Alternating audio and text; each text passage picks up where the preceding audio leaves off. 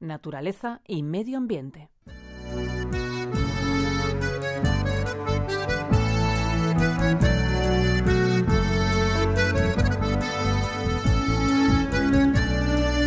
Isla Pinta es la novena más grande del conjunto de las Galápagos. Recibe ese nombre en honor de una de las carabelas de Colón y además de gaviotas de cola bifurcada, iguanas marinas y focas peleteras, es también conocida porque fue el lugar donde nació el solitario George.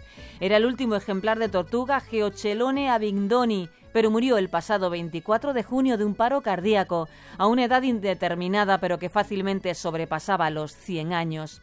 Hasta 1971 nadie conocía su existencia, pero un biólogo que estaba realizando un trabajo para determinar de qué modo afectan las cabras a la flora autóctona le encontró y condujo al Centro de Reproducción y Crianza en Cautiverio de Tortugas Gigantes del Parque Nacional de las Galápagos en la isla Santa Cruz. Desde entonces ha vivido allí, aunque no siempre en soledad, porque durante cerca de dos décadas ha estado acompañado por otras dos tortugas hembras, pertenecientes a una subespecie parecida, con el deseo de que en algún momento pudiera tener descendencia y perpetuar sus genes. Pero estas expectativas nunca se cumplieron y a pesar de que se produjeron varias puestas de huevos, ninguno de ellos llegó a convertirse en un nuevo ejemplar. Mientras compartió espacio con las hembras no tuvo nunca un comportamiento afable con ellas, lo que fue interpretado como una falta de costumbre de sentirse acompañado, debido a que probablemente se crió solo y no sabía estar con otras tortugas.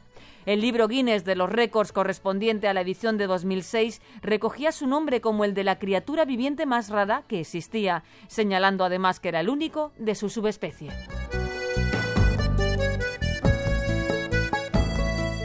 Su caparazón abombado tenía forma de silla de montar y contaba con un gran hueco en la parte de delante para poder levantar mucho la cabeza y alcanzar la vegetación más elevada. No obstante, no puede considerarse como una de las tortugas gigantes más grandes que se conocen, sino más bien al contrario. Si en el siglo XIX la amenaza más grande que sufrían las tortugas gigantes procedía de la caza a la que se vieron sometidas para dar satisfacción a los estómagos de los marineros, posteriormente ha sido la introducción de exóticas, lo que ha terminado por hacerles más daño. Así, en la década de los 50, la llegada de cabras para sustituir a las tortugas como fuente de alimento supuso una pérdida muy importante de la flora autóctona, flora de la que estos reptiles se nutrían y cuya desaparición ha supuesto también el fin de sus poblaciones. Hoy en día se continúa trabajando para acabar con las especies invasoras y proteger a todas las subespecies de las Galápagos, reliquias de otros tiempos que se encuentran en peligro de extinción.